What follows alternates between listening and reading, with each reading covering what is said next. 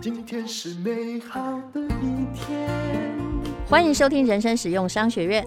院长好，各位人生实用商学院的同学们，大家好，我是林峰批。我们再来讲巴菲特在二零二二年到底第一季做什么事？然后股东会之后，我们这些很寻常的小投资人，可以从哎他讲的话中得到什么样的反省？嗯。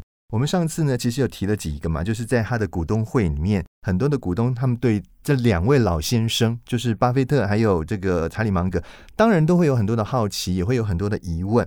那之前提了几个，我们接下来再看，还有股东问他说，如果有一天巴菲特消失了，就是不不在这个世界上了，那波克夏的未来会怎么样？来，我想先针对这个问题，先问我们的院长，你觉得波克夏会怎么样？我怎么知道啊？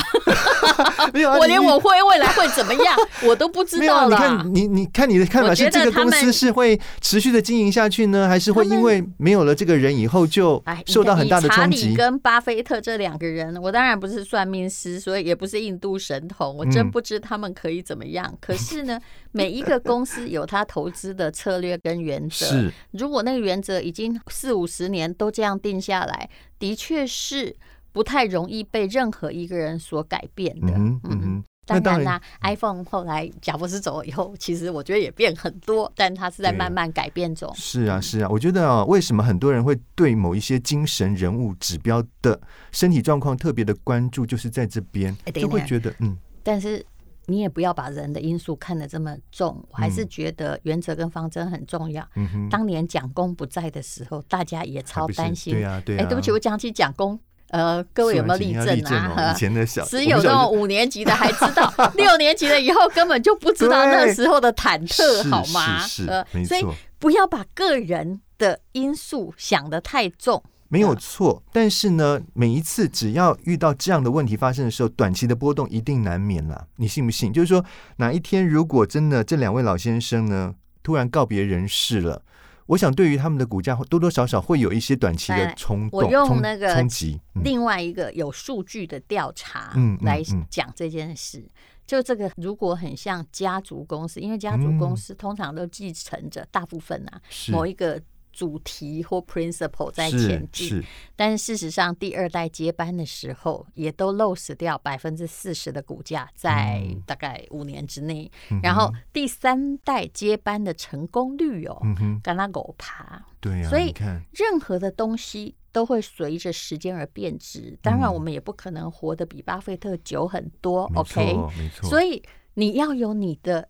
自己的原则，事实上你不应该相信任何一个公司，嗯、你又不是他的员工，你为什么要对他如此忠诚？嗯、投资这个东西就是这样，你不要谈恋爱啊！嗯嗯、过去巴菲特的波克夏让你赚钱，当然也并不保证以后这个公司的执行董事。啊，或董事长必须让你这样赚钱。嗯，有一句话说的很好，可是大家都没有听。嗯，也就是投资是个没有历史的人。嗯嗯嗯，就是过去的投资绩效不保证你未来的投资收益。不要期待以古见今。当这个公司它的政策开始转变，你很可能自己也要走人。这是我个人的看法。嗯嗯，不然你看看台湾有多少股王哈？嗯，对啊，嗯，本来的从天突然之间掉到地的，对啊，一千二后来掉成十二块，不是吗？是没错，所以不要跟股票谈恋爱，不管他曾经是蒋公领导的也一样。这只是举例哦，各位不要生气了。不过就巴菲特他自己的立场，他当然不这么认为了。我们来看他怎么说的。他说啊，只要波克夏保留将股东摆在首位的这种企业文化的话，他认为波克夏还会存在一百年。这当然是美好期待啦，但是我也说哈，我不认为短期会改变太大，是因为它的原则跟方针其实是不容易改变的，它不可能转型成一个赌博的公司，不是吗？嗯嗯嗯嗯嗯。好，然后呢，也有人针对就是巴菲特呢，他自己身兼了伯克夏的董事长跟 CEO 这两个职务而提出了一些质疑了。他认为说，诶，以他这么这么高的这个年纪哈，还要兼这两样职务，对他来讲，可能他的负荷会太重。你管人家？对。然后呢，这个时候呢，另外一位更老的先生查理芒格就跳出来讲话了。他说，他并不认为巴菲特兼任了董事长跟 CEO 会有什么不堪负荷的问题，因为他九十八了。他觉得九十一还很年轻。他说：“你们这些提出这种问题的人，根本有的人从来就没有经营过这公司，你们根本什么都不懂。你们讲这种问题，根本就是意思就是说很不经大脑的问题了。本来就不客气，这要被骂，是这让我想到我那时候在生小孩的时候，记者问我问题，我想说，嗯，怎么会有这种问题？你知道他问什么吗？问什么？这就是年龄歧视。我觉得有异曲同工之妙。嗯嗯，他就问你说：啊，你这么年纪这么大才生小孩，你跟他会不会有代沟嘛？”我就问他说：“哎，不好意思，代沟是真的，因为你跟你妈年纪太大而产生的嘛？呃，你妈十五岁生你，你也会有代沟吗？也就是说，这种问题哦，都就做好把狼戏，你知道？你理所当然的认为你们年纪大了是完蛋，难怪查理会有隐隐的生气，是是，没大脑又不礼貌。哎，莎士比亚有句话说的很好，请大家要记住，嗯，就是如果你要跟别人问路，嗯。”您得客气一点才行，你有没有觉得？对啊，对啊。你喜欢看到不客气的病人吗？当然不喜欢。对呀，是偏不治好你。嗯。好，那接下来就是有人就是对于呃这两年来因为疫情的关系，所以那个美国联准会的主席鲍威尔他不是一开始的时候为了要刺激经济救经济，所以大撒币印了很多钞票，有没有哈？货币宽松的政策嘛。嗯。但是呢，因为随着这个疫情慢慢现在已经走到后疫情时代。然后开始尝到它的苦果，就是通膨越来越严重嘛。而开始他们又采这个所谓升息啦，或者是紧缩银根这样子的一个动作。他就问这个巴菲特说：“你觉得这个人，这个鲍威尔这个人这样的做法，到底是好还是不好？对还是不对？”那我想请问我们的院长，你觉得这样的做法到底是对还是不对？你先说巴菲特怎么讲啊？他说啊，他认为这个鲍威尔是一个英雄。你觉得他？巴巴菲特也是个美国队长，他当然只能支持美国队长啊。是，是他的意思是说，来，你要听这句话有玄机。是他的意思是说，如果他二零二零不这么做的话，会更糟。That's right。嗯。可是他用原水，那个水可能会有水灾。活水。嗯。你这样，我这样形容，用原水进火是。最好解释这件事，当时已经很困顿了，所以就只能用远水来救近火。可是这个远水后来引发的东西是什么？答案就是现在弄的通膨啊！对啊，对啊，是不是？对，所以巴菲特的意思就是说，我不认为他是高度正面评价，我觉得他是不得已给予高度与正面的评价。嗯嗯，因为大家也是好朋友。大家都是美国人，嗯，他的意思是说，如果那个时候没有做出这样一个，比如说大撒币，是啊，货币宽松的政策的话，这个状况可能会更糟了。你你听我讲，我觉得不能够说他是英雄这么简单呢、啊。其实巴菲特是有留话、嗯嗯嗯，好，来，请说。他进一步分析说，嗯，其实当时放了很多热钱，在那个时候啊、呃、是英雄，因为是正确的事。的确，从经济学的观点来讲，这也是正确的事情。是，but 巴菲特后面还有讲，好，如果你后来不回收的话，会让货币价值被稀释，钱变得越来越薄。那不然你以为巴菲特第一季在大投资在做什么？他当然知道钱已经被他的美国队长朋友变薄了啊。没错，没错。可是当然，当然。可是他一向是支持美国企业的。来。再来看看，除了他这一次，他还是继续支持他伟大的美国企业，对不对？但这也是对的，因为美国他还是龙头嘛。可是你看看他这一季，他投资了哪个国家？你说啊，来，换我问你，他投资什么国家？来啊，我跟你说，嗯他其实在那个。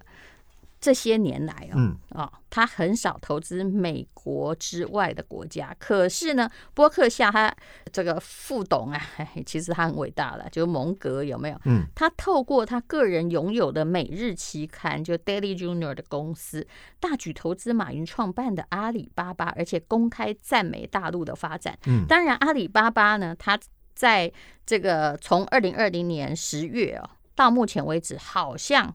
股价高点跌了七成左右，让他蒙受了很多的损失，让他不得不减持哦。可是你要自己想想看，现在股市啊，目前还在底端挣扎的，但最近这几天是有涨一点，是什么？这这还是中国啊，所以你会发现巴菲特的跟他相关公司蛮妙的。除了美国，嗯、他们当然也投中国。嗯哼，其实这个是必要的。嗯哼，不能够只押注在一个地方。嗯，他们也知道中国的实力。其实是相当大的，其实不止。哎，各位有这样讲没有？你不用政治来看我，嗯、没有办法。这是这是实情啊，就是对，就是说，它只要集体主义是一个你不容忽视的经济体嘛。如果它的方向是正确，但是它如果错误哦，那就很难讲了哈。但只要它的方向是往正确，人人还想有钱，是像中国、印度这样的地方，嗯、肯定它成长会比你快吧？当然，当然，没错，会比美国快吧？是是是，毕竟美美国是一个成熟的市场嘛，是能够有成长的空间。是有限的啦，嗯、对。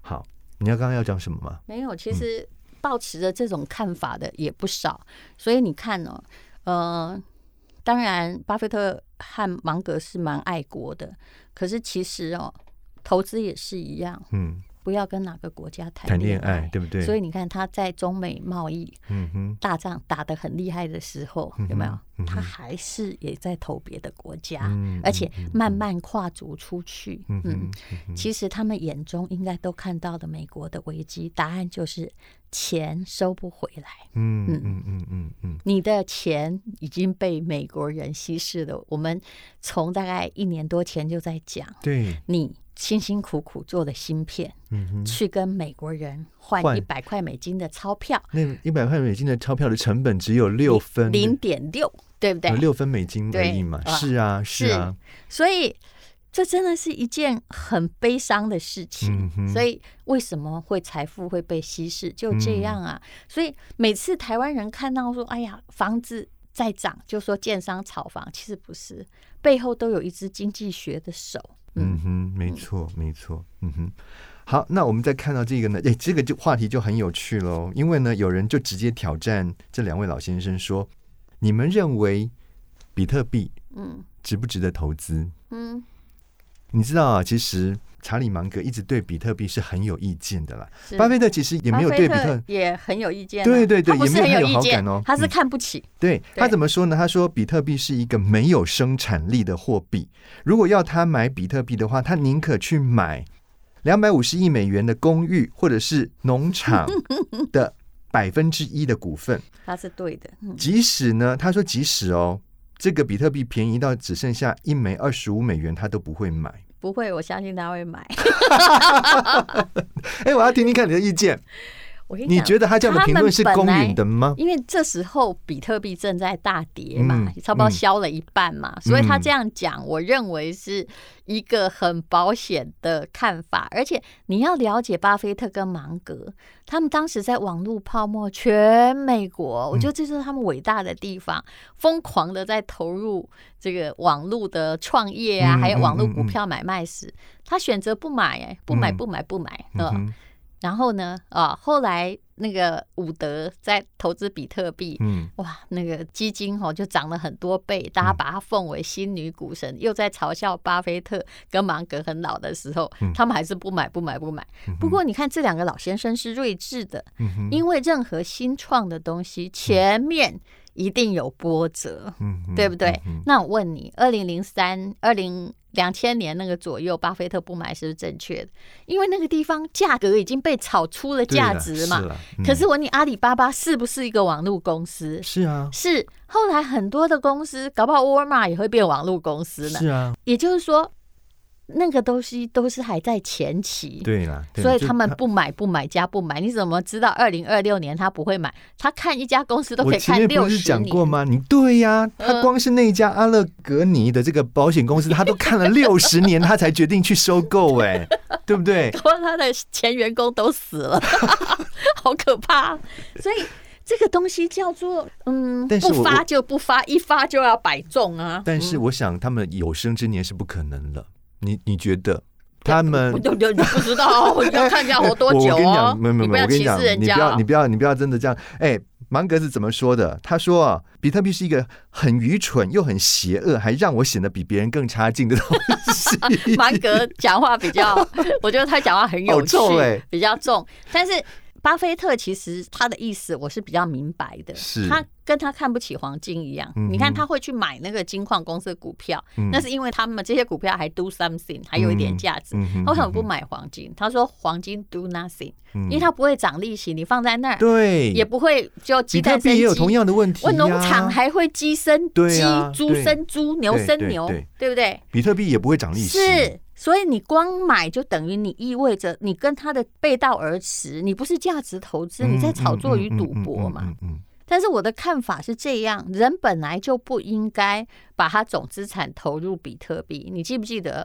当时我跟你说，其实要投一些比特币。嗯哼。那我自己一个月大概投个，比如说我投资如果有呃在股票投资，假设我其实一直不好意思问你这个问题。假设有，你不会你就直接问啊。我现在在亏。将近一半吧，然后，但是你觉得，如果是四十万跌二十万，对啦，不但会流落街头，我就不会。我跟你讲，真的对，因为你的方式是，你先听我的比例。嗯、好，我的比例就是说我呃，其他的投资不算哦。嗯、我说，如果我的股票上面的投资是十块钱的话，嗯，比特币就是一块钱，嗯哼，就十分之一。我这个叫买将来，嗯哼，那。那你要知道，比特币也不是完全无用，但是它是变成跟黄金一样使用，也就是乌克兰被俄罗斯侵占之后，所有的钱就可以换成比特币。当然，我不希望我们有那么一天，可是你必须哈有摄入才会对未来保持兴趣。然后你说我这种好，我每个月买三万块好了。那现在，比如说之前我可能是也有六万块美金的时候买的，嗯，那现在也有两万买的，也有三万买的，是不是长期之后其实我可以达成均衡？除非他死掉，但他死掉呢，我也还有百分之九十的比较大额的股票在赚钱。但是这始终嗯是我的看法，不要在乎短期损失。嗯，到时候我赚钱了，哼，不过那时候我大概也不会超过一百万，我再来给你夸口。那个时候，我们为什么？你记不记得我们为什么会提到要把比特币也纳入？就是说，你投资资产的一部分，你还记得吗？你可能忘记了。其实我们就是在讲，大家都知道我记忆力不好，好。我们就是在讲通膨这件事情。如果一直不断的很严重的发展下去之后，有什么样子的资产是有可能可以对抗通膨的？你还记得吗？我那时候我第一个讲说房地产，你说好，房地产或许或许不那么的被。嗯就是受到这个通膨的影响，但是呢，真的当你要变现的时候，它还是会被就是贬抑它的价值。那个时候我们才提到说，其实呢，还有一个就是比特币这个东西。房地产是一个心理学的通膨反应，因为固定资产一定会随着货币的贬值而涨高。对对，你现在你去看日本就知道，日本房子涨很多，但事实上用美金算，可能跟以前也是一样。为什么？因为它它本身其实你。有时候你要把房子视为一种浮动的汇率，我觉得这个以后大家再来说。可是像比特币而言，是因为大家转而对美金的不信任。所以这个两个东西是不一样的，于是他决定要有国际性质可以通用的货币。可是我一直觉得，不管他后来是不是比特币，虚拟货币不会完全死亡，未来曲曲折折，但是总是持续进行。就跟网络公司在两千年的时候死一大片，但是我问你，Amazon 那些没死的会变成巨头，是，也就是那条路是人类的道路。你知道人类的道路是什么吗？世界大同。嗯哼，当然我这样讲你会觉得很玄虚，对不对？这是也是我个人的理想，也就是说，有一天我们可不可以不要有国界，不要受那些该死的政客？我现在是有点激动，对不对？该死的政客，然后统治的国家，然后每天哈。来来回回汇率要去哪里旅游，还要赚你那么多钱，嗯、经商还要跟你抽税，你自己的钱要汇款去哪里？有没有？最近就严加看管。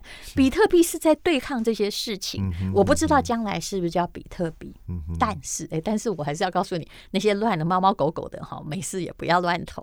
要投还是投就是第一、第二的就好了。那以太当然也跌很多，嗯、那随着以太的跌，这个 NFT 也没有那么好。可是，嗯、可是未来。曲曲折折，嗯，但是它会到达某个地方，是就跟人类的文明始终是演化，不可能倒退回老子的国度是一样的。是，好，那我想我们就把这一场他们播客下的这个股东会呢提出来的几个蛮值得哎探讨的金句。